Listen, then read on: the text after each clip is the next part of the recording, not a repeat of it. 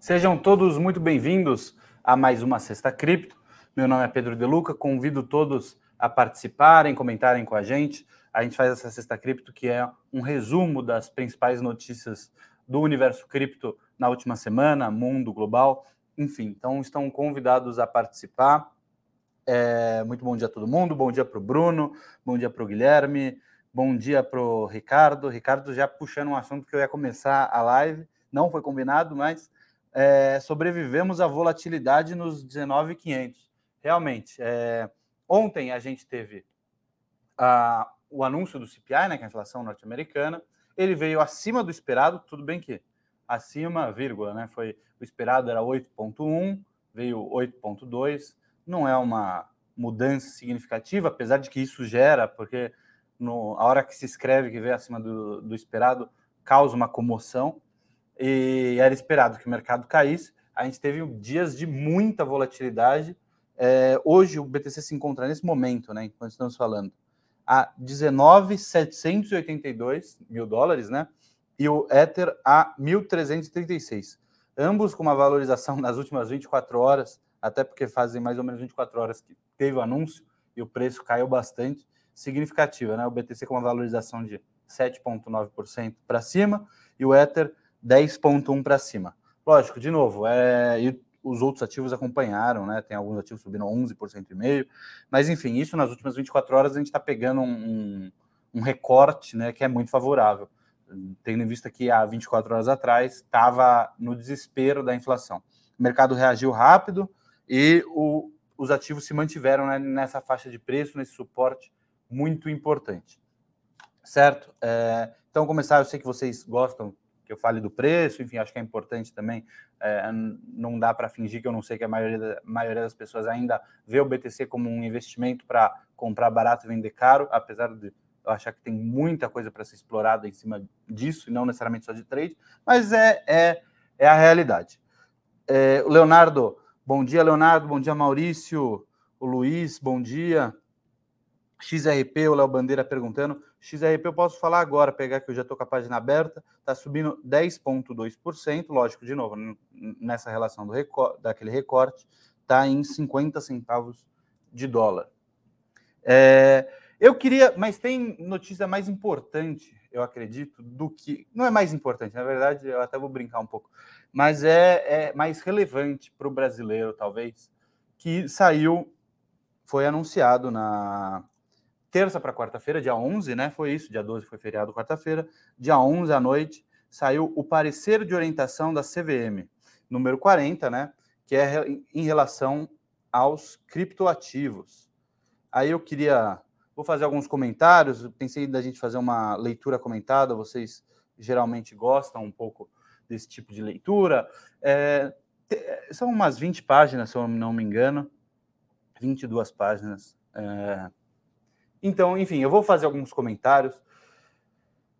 Já abro com, com eles até deixaram claro no deixaram claro, mas nem tanto, mas enfim, é, no, no parecer que os entendimentos constantes desse parecer de orientação estão sujeitos a modificação posteriores, na medida em que venha a ser sancionada uma legislação específica sobre a matéria ou até mesmo como consequência prática de permanente desenvolvimento da tecnologia, das características e das funções inerentes aos criptoativos. É, isso, daí, isso daqui é na segunda página, logo no comecinho eles já deixam claro que não é uma norma regulatória, é mais um entendimento, a CVM expondo como ela entende cripto, como deveria ser feita uma regulamentação. Né? É, ainda tem uma legislação para sair, existia a possibilidade de ocorrer esse ano, mas questões é, eleitorais, o deputado que estava é, regindo, tomando conta dessa lei, não foi reeleito. Então, existe muita probabilidade de que essa lei não vai sair esse ano e que vão começar do zero a partir do ano que vem. O Brasil é assim sensacional, é tem tem momentos de realmente é uma grandeza esplêndida. Mas enfim, comentar eu, algumas partes que eu achei interessante, tá? É, sobre a CVM. Vocês vão ver que a CVM tem assim uma autoestima é, assim invejável. Elas, eles abrem né, no começo, ainda nessa segunda página, no, no parágrafo anterior a esse que eu li, é, eles deixam. Embora ainda não haja legislação específica sobre o tema, este parecer tem o objetivo de garantir maior previsibilidade e segurança, bem como fomentar ambiente favorável ao desenvolvimento dos criptoativos, com integridade, aderência aos principais constituintes legais e relevantes. Tá, beleza. É basicamente falando o parágrafo, o próximo parágrafo, que é tem boas intenções, que quer é apenas o parecer, não, não tem uma, um peso legislativo em cima. Aí que vem uh, a melhor parte para mim, é sensacional. Desta forma, a CVM está contribuindo para um, né? Eles botam o izinho, é um, um em romano. A proteção do investidor e da poupança popular, beleza. A, dois, a prevenção e o combate à lavagem de dinheiro, tá? É, mas tudo bem, eu consigo ver isso se, se enquadrando dentro da CVM. Três, a prevenção e o combate à corrupção.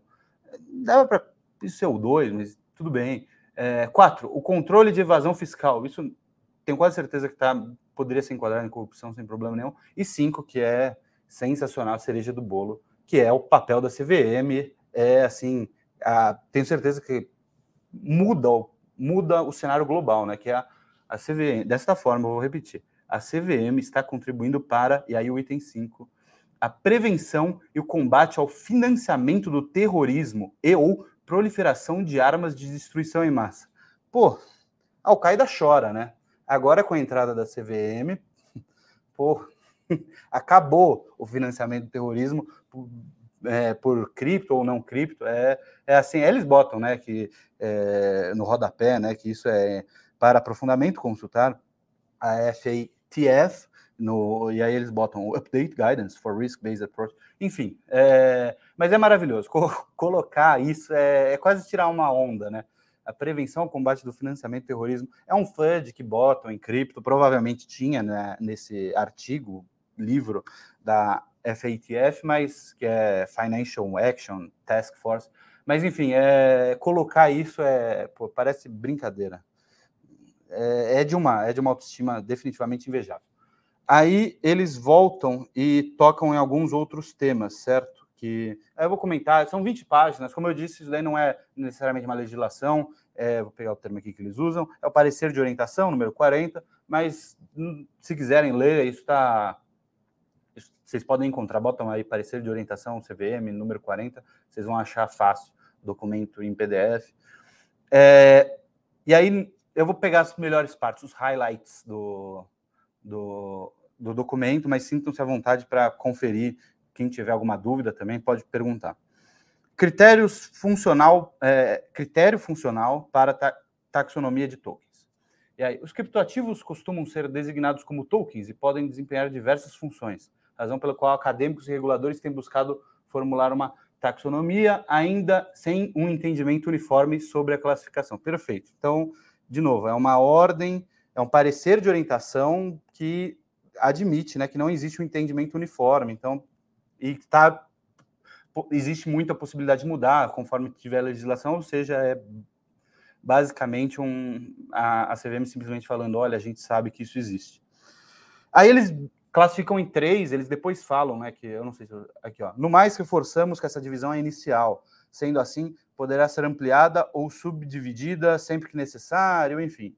Mas a, as três eu achei interessante. Eles separam em token de pagamento, que seria uma criptomoeda de fato, ou um payment token, né?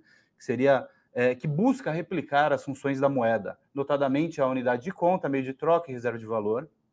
Aí a gente pode colocar, é, assim, quando a gente olha isso, a gente pensa, por exemplo, em BTC, aí você tem outras que tentam ser moedas, né? Litecoin, Dashcoin, enfim, que... mas teoricamente são tokens de pagamento. E aí que, mas é, vai, vai entrar uma certa polêmica. Dois, token de utilidade, que é utilizado para adquirir ou acessar determinados produtos e serviços. Beleza, é um pouco genérico, mas tem tanta possibilidade de fazer com cripto que serve. E token referenciado ativo, asset back token, né? Que é representa um ou mais ativos tangíveis ou intangíveis. São exemplos os security tokens, as stablecoins e as NFTs e demais ativos. Só que a stablecoin é que tudo bem, ele, ele, depois eles falam até que as categorias citadas acima não são exclusivas ou estanques, dá para um ser tá em duas categorias. a stablecoin é um token de pagamento, né? Tipo, teoricamente, é que eu entendo, ele é, ele é referente a um ativo, a, um, a uma moeda, mas uma stablecoin que seja é, algorítmica, por mais que eu não, não recomende, eu acho que é, é bem problemático a gente falar nisso, mas enfim, é para ver como existe uma não existe um parecer definitivo. E se não existe um parecer definitivo, por que fazer um parecer de orientação? Mas, enfim, ainda mais sem nenhuma previsão de legislação sendo feita. É, é, é complicado.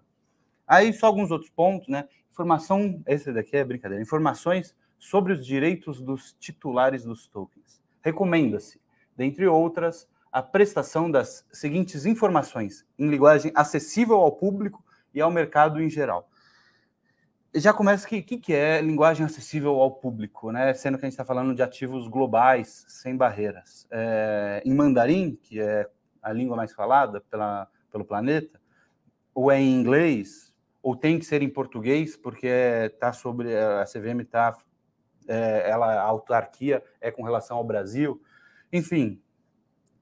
Mas tudo bem, é, vamos lá. Identificação do emissor dos tokens que será beneficiado dos recursos de oferta e de todos os participantes do, do procedimento de oferta e seus papéis, explicando a existência das partes relacionadas. É, é foi o, o, E coloca o nickname do cara, né? Se a pessoa for um anônimo que produ, produziu um, um, token, por exemplo, como é que você faz a identificação do emissor? Você vai botar o apelido do cara. O cara é o Zezinho da Silva, por exemplo. Descrição das atividades do emissor dos tokens ou terceiros cujo esforço. Aí, se for um token que não talvez não encaixe, beleza. Descrição, se houver, dos direitos conferidos aos titulares.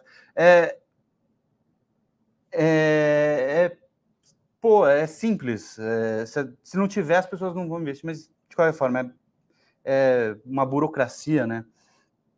É, o, o B era bom, eu, eu falei, passei por cima, mas descrição da atividade do, do emissor dos tokens ou de terceiros cujo esforço é relevante para a expectativa de benefício econômico, em especial no que concerne a novas emissões, gestão de ativos que servem de lastro aos tokens, contratação de provedores de liquidez, gestão do ciclo de vida do software. Exemplo, decisões acerca de forks. Fork pode ser feito por qualquer pessoa. Como é que você exige da, do emissor é, as decisões de atividade, se não precisa ser o emissor que faz o fork?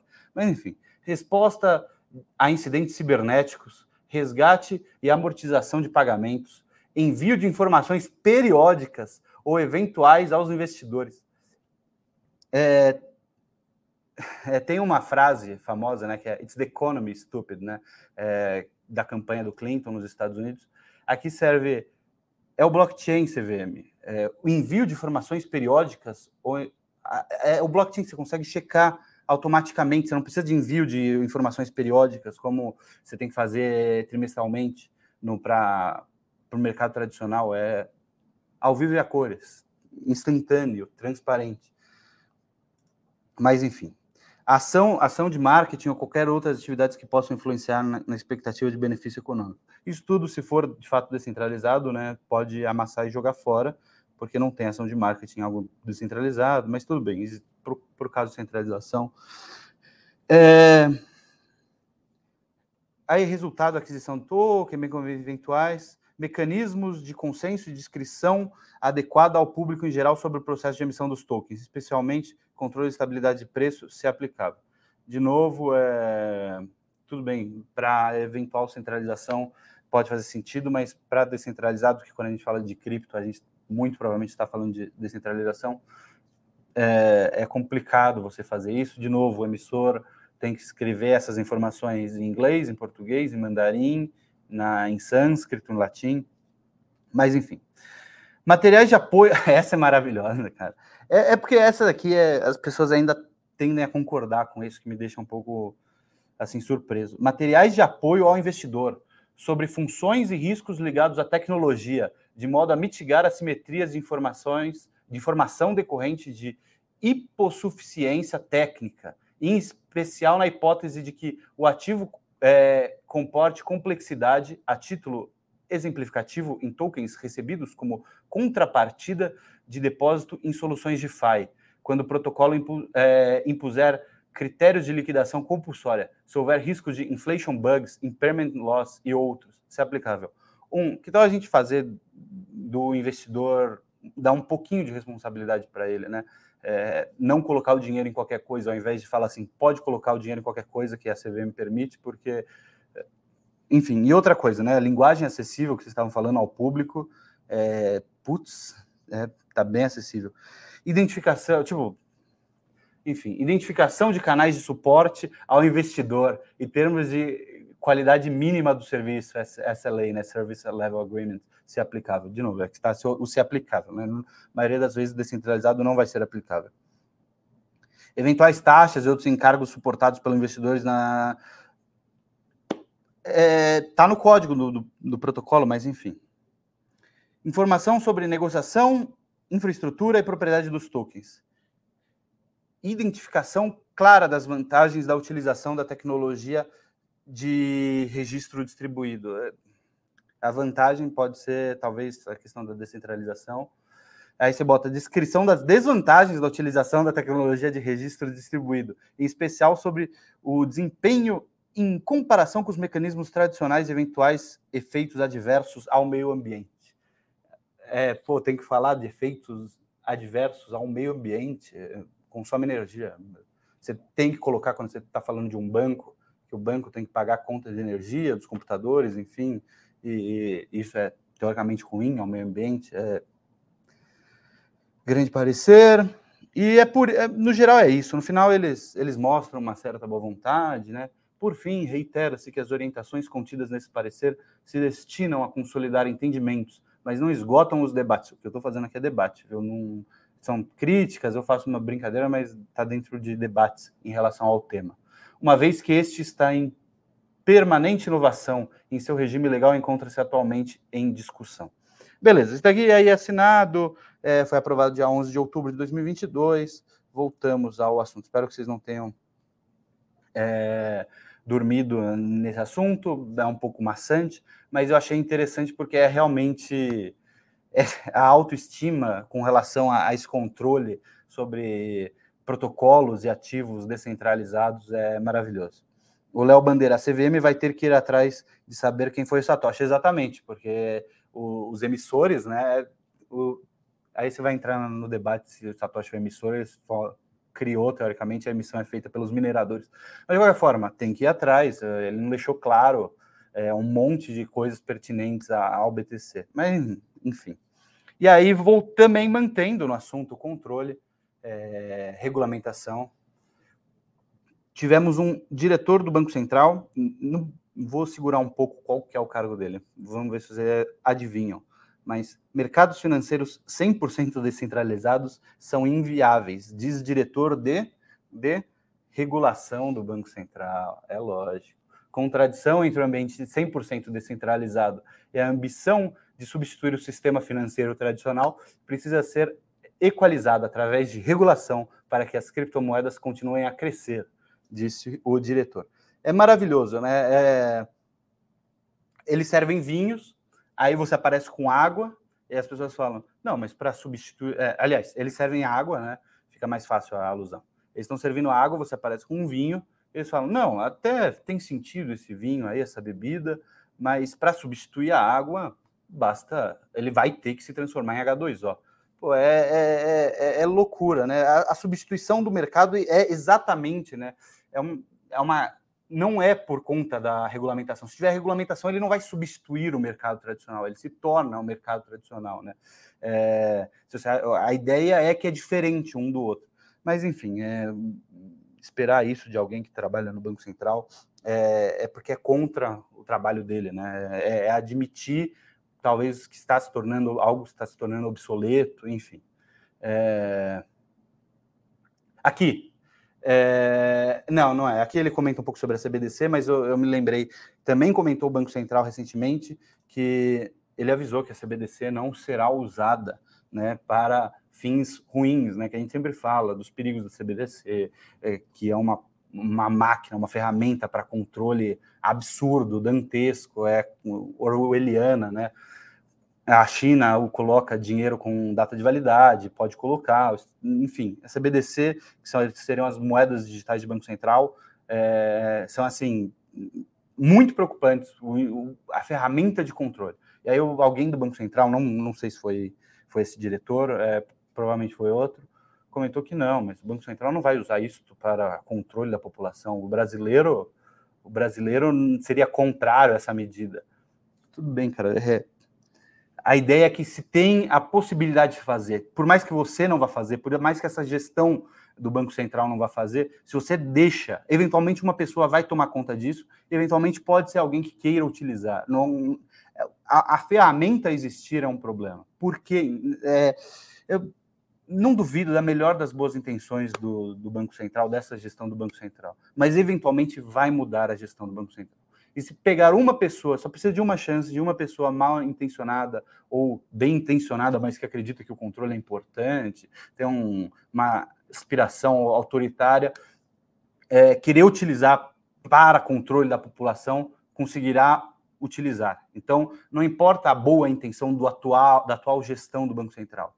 A existência dessa ferramenta é um perigo por simplesmente pela existência, não por quem está de trás, porque eventualmente não existe garantia nenhuma de que não vai ter um autoritário por detrás, por mais que vocês não sejam ou achem que não são. É, é, mas enfim, Brasil. É, bem, pessoal, no geral é isso. O mercado está positivo. Vamos, vamos ser otimista. É, não quero estragar sexta-feira de ninguém. É, obrigado pela participação. Valeu. Tchau, tchau.